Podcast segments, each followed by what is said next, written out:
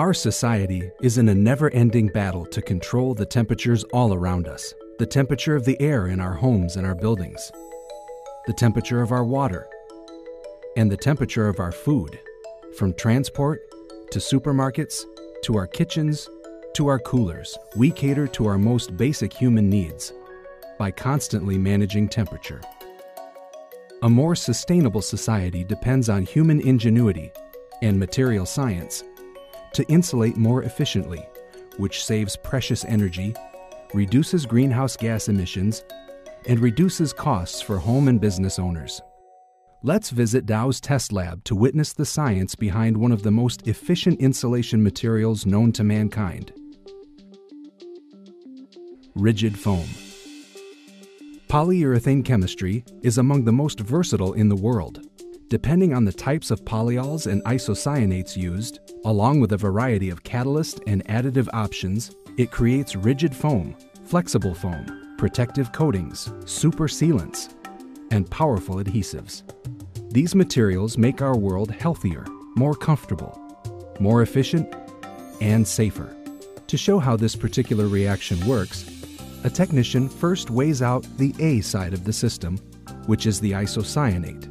Then he weighs the B side, polyol. With the proper amounts of the two chemicals, he is ready for the reaction stage.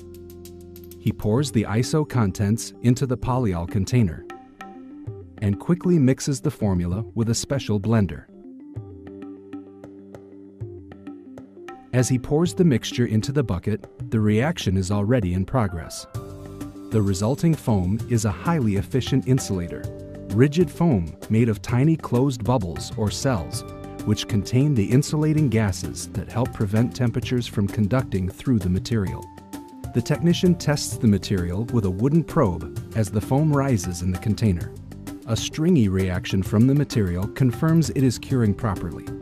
Now let's see how this foam is formed into insulation material for a variety of wall and cavity applications the technician uses sophisticated injection molding equipment to make a wide variety of samples based on customer requirements. First, he sets the mixture, flow rate, and temperature at a computer control panel. Then he takes a sample of the mixture in a large plastic bag by releasing over 200 grams per second from the nozzle. It reacts and expands inside the bag, where he then checks it for proper curing. Next, he attaches the high pressure foaming head to the intake hole on a special mold, which has been sealed tight and positioned upright. He releases the polyol and iso mixture into the cavity at a predetermined flow rate, where the same chemical reaction you saw earlier takes place inside the mold. After disconnecting the foaming head, he rotates the mold 90 degrees to a flat position. After about three minutes, he unhooks the clamps holding the mold sides together. By the time he opens the mold, the foam has expanded the entire length and become rigid. He inspects the length of the now cured and rigid foam before removing it from the mold. As soon as he removes the sample, he taps it on the ground to discharge any static electricity. The rigid foam blank is now ready for testing. The various formulation samples are sliced into bricks and numbered by type for testing, including rigidity, density, cell size, and cell structure. Dow shares the results of these tests with its customers who manufacture the material at commercial scale. It's this science of continuous improvement and close collaboration with customers who use rigid polyurethane foam to insulate building walls and appliances, which helps reduce energy use and greenhouse gases that makes our world a better place to live.